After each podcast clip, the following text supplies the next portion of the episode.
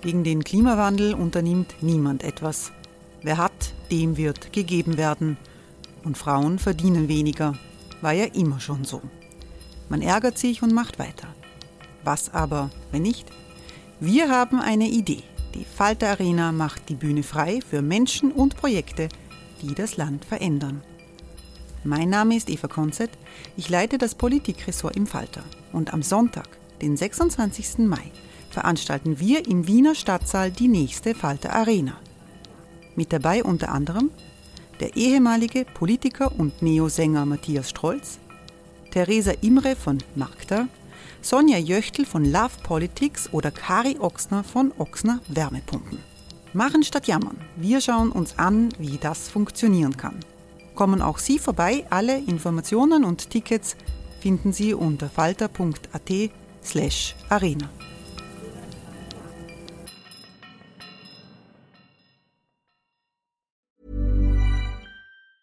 Hey, it's Ryan Reynolds, and I'm here with Keith, co star of my upcoming film, If, only in theaters, May 17th. Do you want to tell people the big news? All right, I'll do it. Sign up now and you'll get unlimited for $15 a month in six months of Paramount Plus Essential Plan on us. Mintmobile.com slash switch. Upfront payment of $45 equivalent to $15 per month. Unlimited over 40 gigabytes per month. Face lower speeds. Videos at 480p. Active Mint customers by 531.24 get six months of Paramount Plus Essential Plan. Auto renews after six months. Offer ends May 31st, 2024. Separate Paramount Plus registration required. Terms and conditions apply if rated PG.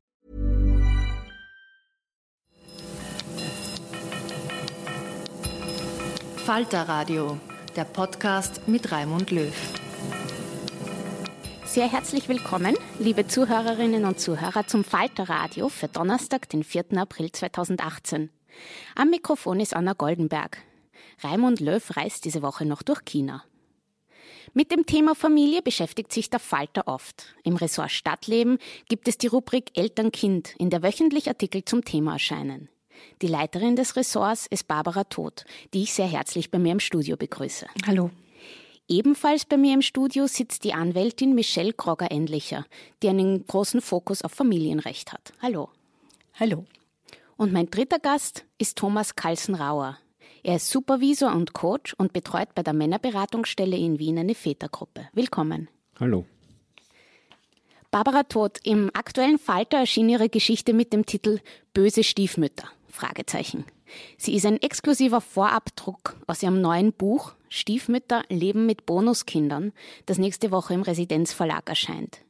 Sie sind selbst zweifache Mutter von Kindern im Volksschulalter und sind vor einigen Jahren Stiefmutter geworden. Und Sie schreiben jetzt in dem Text, Sie hätten damals den Kardinalfehler aller werdenden Stiefmütter gemacht. Was war der?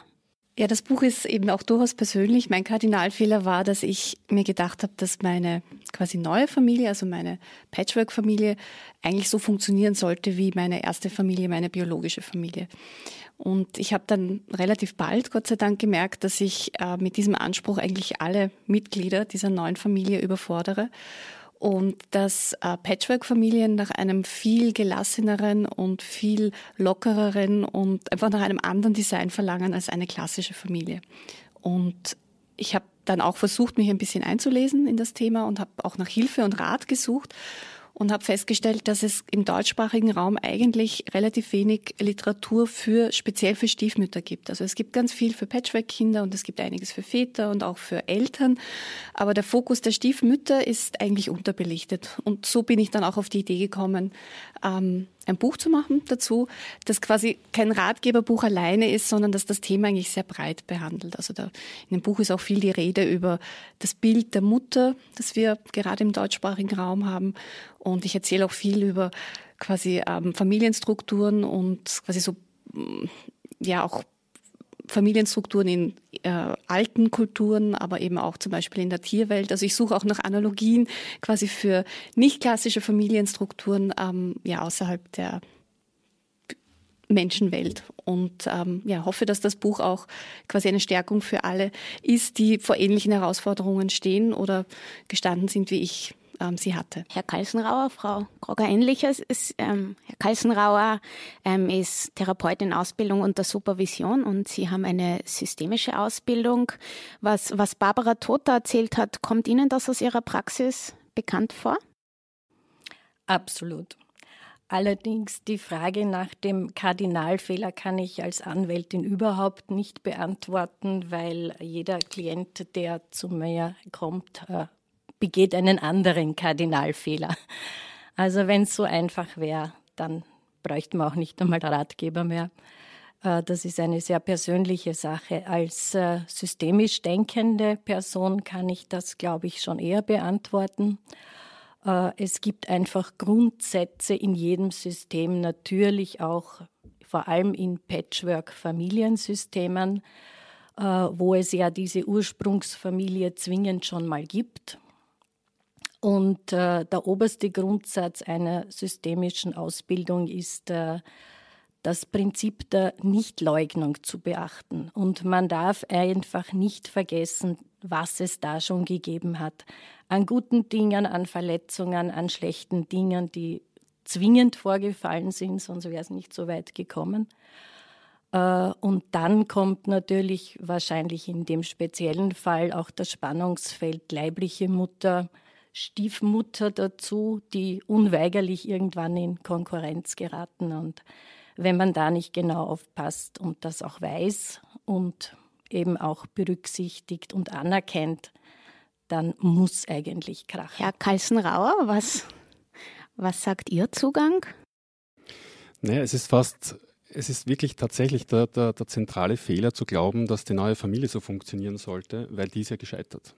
Also wir kommen ja offensichtlich aus gescheiterten Systemen, wenn wir uns zu einer Patchwork-Familie finden.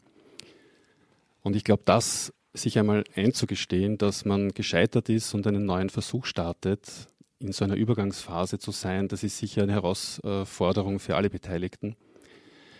Ähm, wir haben auch äh, die Erwartungen, die sich aus den alten Erfahrungen ergeben. Wir haben Beziehungen zu bestehenden biologischen Müttern, biologischen Vätern, wir haben auch Kinder, die Erwartungen haben. Da würde man vielleicht gut hinschauen, wie alt die Kinder eigentlich sind. Da gibt es, denke ich, wesentliche Unterschiede, je nachdem, in welcher, in welcher Entwicklungsstufe sie gerade sind. Aber wenn man etwas Gutes tun will für diese neue Struktur, dann ist es sicher einfach, sich mal bewusst zu sein, wie groß die Herausforderung eigentlich ist, dass das, was man sich da gerade äh, ja, antut, möchte ich fast sagen, dass das gelingen kann, da müssen alle dran arbeiten. Also das ist auch genau quasi der Zugang auch bei meinem Buch, ähm, das ganz stark auch erstens plädiert dafür, die Rolle der Stiefmutter ähm, erstens einmal wegzugehen von diesem Stiefmutterbild, das ja eigentlich negativ besetzt ist, es auch als eine wertschätzende Rolle dieser ähm, Aufgabe zu geben und den Herausforderungen, auch die Komplexität ähm, quasi zu, zu darzustellen und, und sich dessen bewusst zu werden und ähm, ja, einfach quasi auch eine Lanze zu brechen für all das, was ähm, Stiefmütter dann leisten. Natürlich auch Stiefväter, ähm, aber die sind halt in dem Buch quasi immer in Klammer gesetzt, weil es sich eben vor allem an die Stiefmütter wendet, weil ich, glaube ich, nicht ganz unrecht damit habe, dass halt in der Kultur, so wie es bei uns funktioniert, die Mutterrolle immer noch eine sehr, sehr starke ist, mit weit mehr ähm, auch nach wie vor gesellschaftlichen Anforderungen. Ähm, leider, sage ich dazu. Also es ist einfach immer noch sehr klassisch, vieles, wie es bei uns gehandhabt wird. Und vieles davon landet dann quasi auch im Bereich der Stiefmutter. Also die hat dann so viele Themen zu managen. Also Sie haben es ja schon angesprochen, die Beziehung zur Ex-Frau, zur, zur leiblichen Mutter, ähm, die Beziehung zum äh, Stiefkind, äh, vielleicht Beziehung zu eigenen Kindern, weil welche da sind. Ähm, Beziehung zum eigenen Ex. Also das ist ein dermaßen komplexes Feld, ähm, ja, das auch spannend ist natürlich und auch sehr viele schöne Momente beinhaltet, aber eben auch sehr, sehr herausfordernd ist. Und all das, äh, ich finde, über all das müsste man einfach auch mehr sprechen. Um nochmal einen Schritt zurückzutreten und vielleicht die Begriffe zu klären, Stieffamilie, Patchwork-Familie, das ist, das ist das Gleiche? Wir haben im Vorfeld die Differenz gehört. Also Stieffamilie ist rechtlich, ähm, wenn man verheiratet rechtlich, ist, wieder mal nicht. Äh, ist eine Mutter, die, die mit dem Ehemann verheiratet ist. Ja? Äh, sprich Patchwork-Familie kann in allen Regenbogenfarben, sage ich jetzt mal, ausgestaltet sein.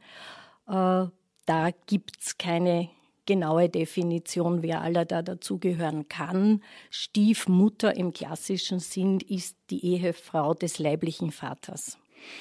Wobei es natürlich jetzt zuletzt auch quasi Versuche gab, dass diese Worte, Stiefmutter ist ja einfach ein wirklich negativ besetzter Begriff. Also der hat ja, finde ich, ein echtes, ein echtes Imageproblem. Naja, das kommt und aus der Märchenwelt. Das kommt noch, aus der ja. Märchenwelt und auch aus dem Alt. Also Stief als, als Präfix ist einfach mhm. äh, negativ besetzt. Es gibt ja auch viele Versuche, quasi Bonusmutter oder äh, Gutmutter oder im Französischen ja. gibt es den schönen Begriff der Belle-Mère, den ich persönlich sehr charmant und irgendwie sehr, sehr sympathisch finde. Also es gibt ja auch Versuche, quasi andere Worte zu finden als Stiefmutter. Patchwork-Mama, Blumenmama. Sie ja, kennen da wahrscheinlich viele Beispiele aus Ihrer Praxis. ja, bei den Vätern gibt es einen neuen Begriff, der soziale Vater. Das genau. gefällt mir persönlich sehr gut, ja. weil es einfach vieles äh, einschließt, nämlich dass es um ein soziales System geht und um soziale Beziehungen. Genau. Es gibt ja in der Soziologie auch den Zugang zu sagen, das, was hier entsteht, sind einfach soziale Verwandtschaften. Also in Entscheidungen findet sich jetzt oft auch der betreuende Elternteil mhm. oder der Alltagsvater, äh, okay. Alltagsmutter.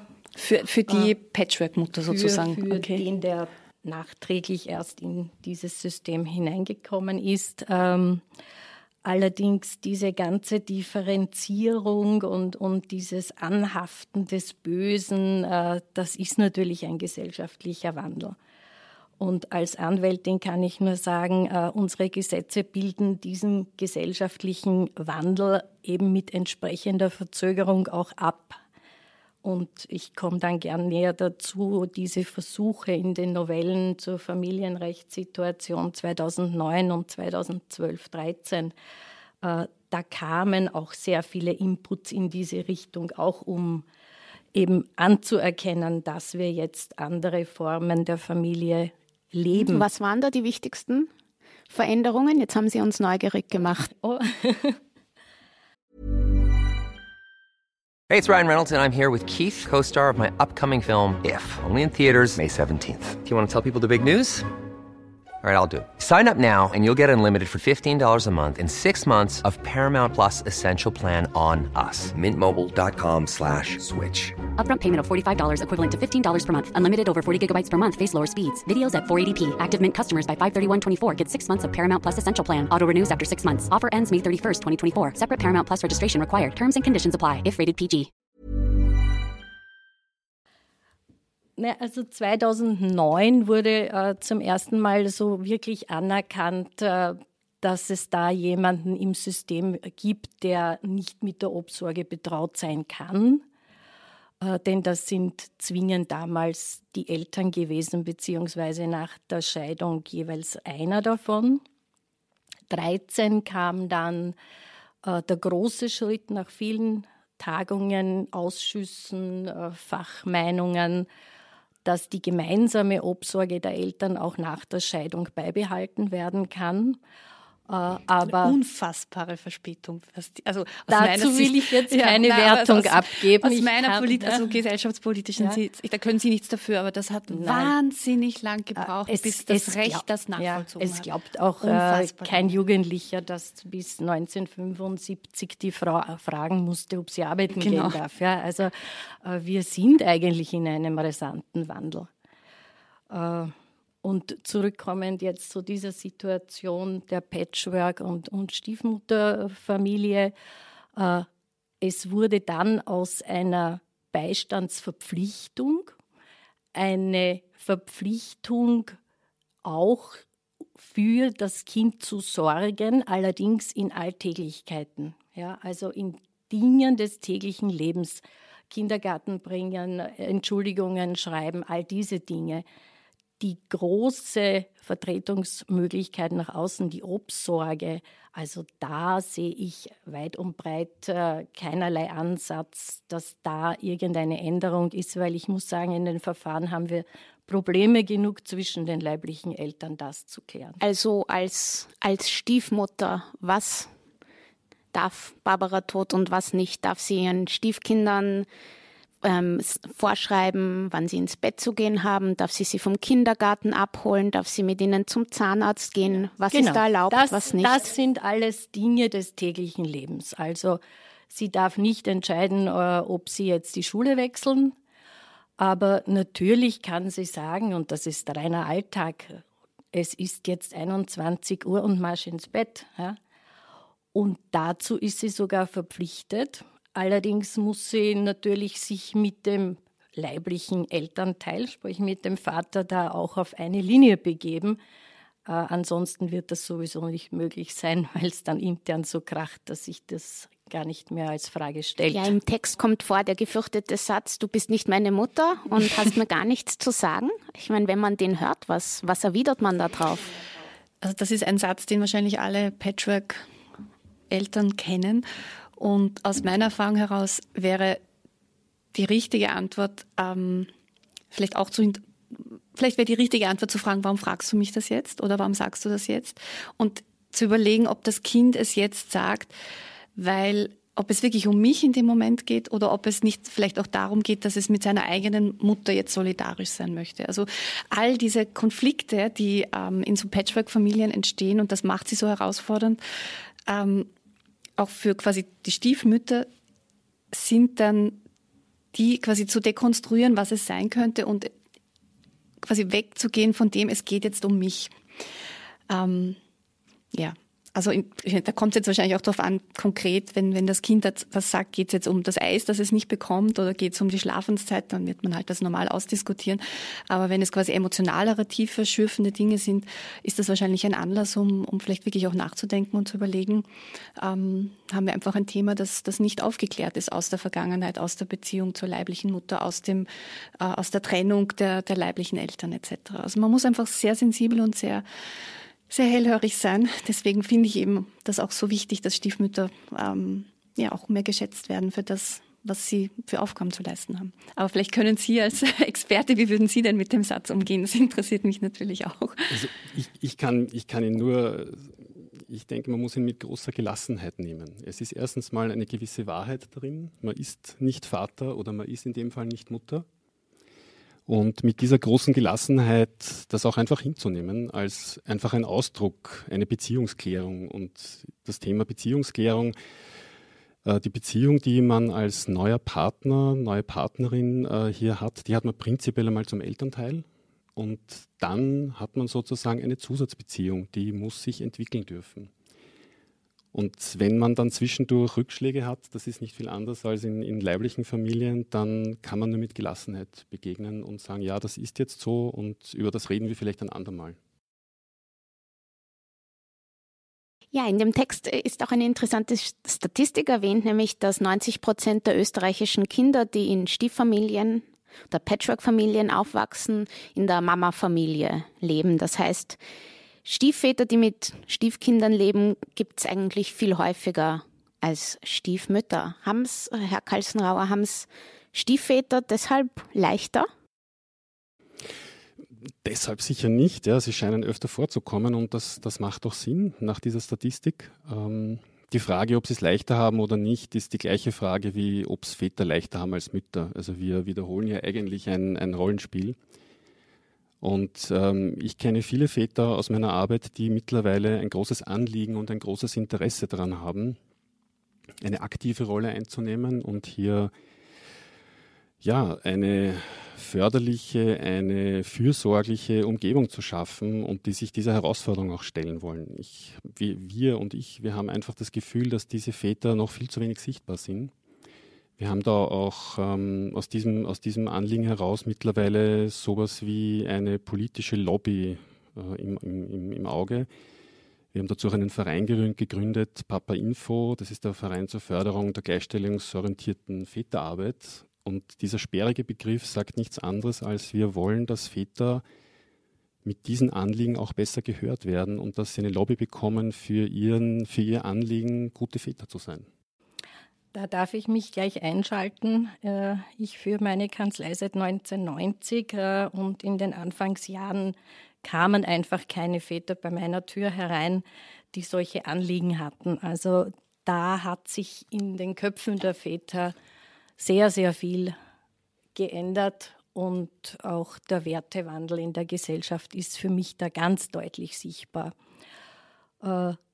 Die Frage dieser Besuchskontakte und warum gibt es jetzt öfter Stiefmütter als Väter, kann ich äh, aus dieser Sicht nicht ganz äh, nachvollziehen, weil es gibt auch sehr viele Kinder, die unehelich geboren sind. Man sollte das auch nicht unterschätzen, die zwingend äh, noch eher in zwei Haushalten von Anfang an aufwachsen und dann zwingend auch in beiden Haushalten entweder einen Stiefvater oder eine Stiefmutter haben, was die Sache nicht leichter macht. Und äh, zu diesen äh, Vätervereinen äh, grundsätzlich haben alle, die gerne wirklich Verantwortung tragen wollen, meine volle Unterstützung. Ich werde nur ein bisschen grantig oder sehr grantig, wenn es um Väterrechte geht, weil eigentlich geht es um die Rechte der Kinder, die von allen Parteien wahrzunehmen sind. Und da ist mir völlig egal, ob das der Vater ist, die Stiefmutter oder wer immer. Äh, Kinder sind zu schützen. Und solange das Priorität hat, soll mir alles recht sein. Was sind denn die Anliegen Ihrer Organisation? Das ist jetzt noch gar keine Organisation. Wir haben uns einfach von verschiedenen, äh, ich sage jetzt mal, gleichstellungsorientierten Väterorganisationen wie auch Polka für äh, Bubenarbeit und Men für Männergesundheit zum Beispiel einfach zusammengetan, um hier ein bisschen mehr, ein bisschen mehr Kraft vielleicht zu bekommen in dieser Lobbyarbeit. Aber das Anliegen der Väter, so wie ich es auch in den Vätergruppen erlebe, ist ernst genommen zu werden mit diesem Anliegen äh, und in dieser Triade zwischen Mutter, Vater und es ist jetzt relativ egal, ob sozial oder, oder biologisch, mit ihren Kompetenzen auch wahrgenommen zu werden. Und alle Studien zeigen, dass von Natur aus, wenn ich das so sagen darf, da kein großer Unterschied ist in den Fähigkeiten, Kinder zu fördern, mit Kindern umzugehen, sondern dass das etwas ist, was wir einfach gelernt haben. Ja, wir haben Vorbilder, wir haben eigene Erfahrungen und das übertragen wir einfach in die eigene Familie. Und die Väter, die ich da kennengelernt habe, die wollen zum Beispiel, also ich, ich, mir fällt jetzt eine Situation ein, wo, wo ein Vater erzählt hat, er ist einmal vorgestellt worden als äh, Partner und die, die Mutter hat gesagt, das sind meine Kinder. Und das Traurige war seine Kränkung, das, das ist sozusagen nachvollziehbar, aber das Schöne war, dass er das mit seiner Partnerin besprechen hat können und über dieses Erlebnis wirklich in dieser neuen Familie klar geworden ist, was er da eigentlich für eine ja auch für eine Zuneigung zu diesen neuen Kindern hat und wie er seine Rolle da anlegen möchte. Sie haben ja ähm, gestern, glaube ich, erzählt, dass die, die aktuelle Regelung des Besuchs- und Kontaktrechts Stiefmütter benachteiligt. Ähm, ist jetzt ein bisschen kurz, äh, kurz gefasst. Also in dem Buch plädiere ich quasi auch für eine Stiefmutter-Lobby-Bewegung, die eigentlich Verbündete der Väter-Lobby-Bewegung ist, weil ähm, es tatsächlich eben in Österreich noch so ausschaut, dass Kinder mehrheitlich nach Trennungen unter der Woche bei der Mutter bleiben und die Väter halt dieses klassische Wochenendbesuchsrecht alle zwei Wochen und dann vielleicht halt unter der Woche noch alternierend einen Tag bekommen. Es gibt natürlich viele Ausnahmen. Es gibt ganz viele ähm, Paare, die, die das einfach besser hinbekommen, die sich die Kinder halbe halbe aufteilen oder einfach ihr eigenes Modell finden. Aber gerade wenn es strittig ist und wenn es vor Gericht ist, da können Sie mir wahrscheinlich recht geben, landen wir dann oft bei einer sehr, sehr klassischen Aufteilung, die eigentlich ein völlig anachronistisches, traditionelles Familienbild weiterträgt, nach der Trennung eben mit einem Wochenend-Papi und einer unter der Woche Alltagsmami. Und für die neuen Partner heißt das als Stiefväter, dass sie dann unter der Woche quasi mit den Müttern und äh, ihren Kindern ähm, sehr viel Zeit verbringen, was eine schöne Aufgabe ist. Und für die Stiefmütter wiederum heißt es, dass sie Wochenendstiefmütter werden. Das ist jetzt für die Stiefmutter viel weniger tragisch als für den leiblichen Vater. Ähm, aber ich finde, da braucht es einfach wirklich noch mehr Bewusstseinsarbeit, dass das einfach ähm, fairer und partnerschaftlicher aufgeteilt wird. Also aus der Rechtspraxis heraus äh, muss ich das ein bisschen korrigieren, denn im Gesetz äh, wird also niemand benachteiligt. Ja? Also es gibt kein Vorrecht äh, der Mütter. Es gibt die natürlich die Tradition, dass es so war, aber das lag an allen Beteiligten. Äh, dass das aufgebrochen ist, äh, sehen wir täglich vor allem auch in äh, der Diskussion um die Doppelresidenz, die ja nicht unstrittig ist, äh, vor allem nicht in Psychologenkreisen und auch Doppelresidenz heißt Doppelresidenz heißt äh, eigentlich zwei gleichwertige Haushalte, in denen die Kinder betreut werden, die es in Wahrheit kaum geben kann.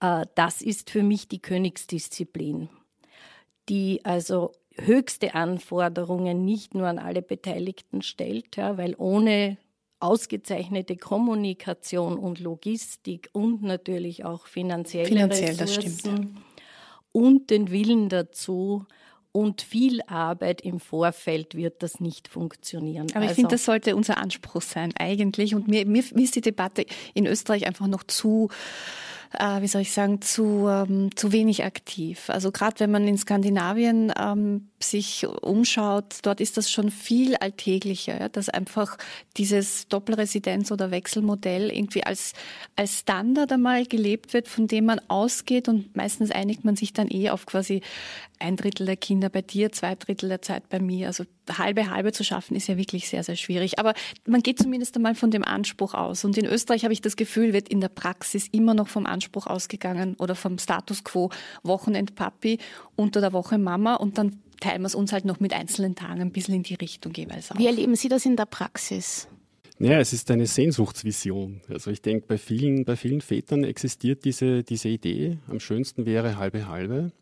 Ähm, die Realität schaut anders aus. Das hat rechtliche Gründe, hat aber sicher auch, auch tatsächlich auch Gründe, die bei den Vätern liegen.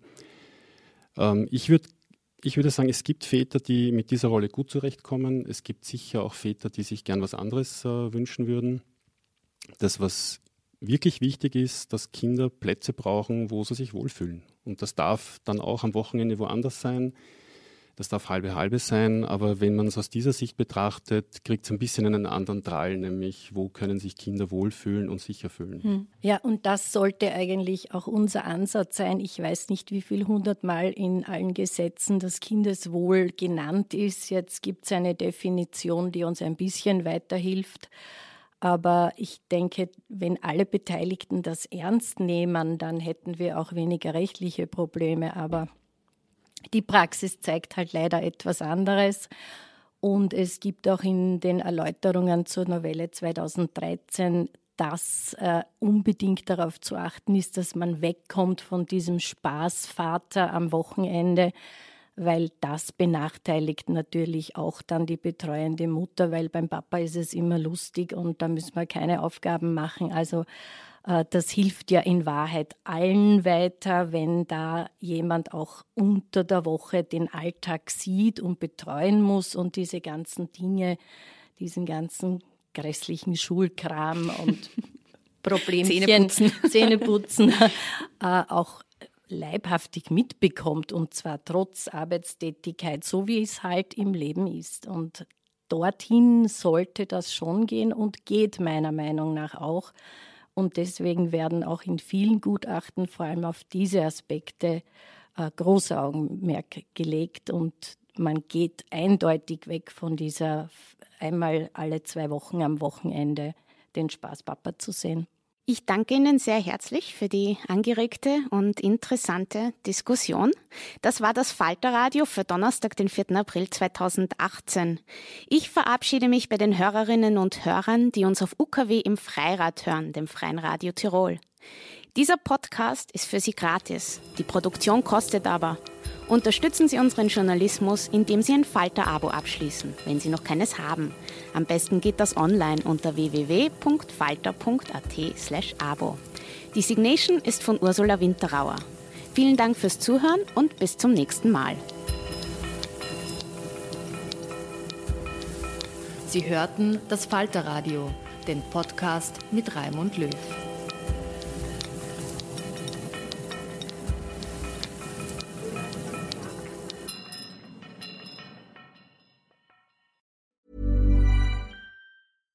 Hey, it's Paige DeSorbo from Giggly Squad. High quality fashion without the price tag. Say hello to Quince. I'm snagging high-end essentials like cozy cashmere sweaters, sleek leather jackets, fine jewelry, and so much more. With Quince being 50 to 80% less than similar brands. And they partner with factories that prioritize safe, ethical, and responsible manufacturing. I love that. Luxury quality within reach. Go to quince.com slash style to get free shipping and 365 day returns on your next order. Quince.com slash style.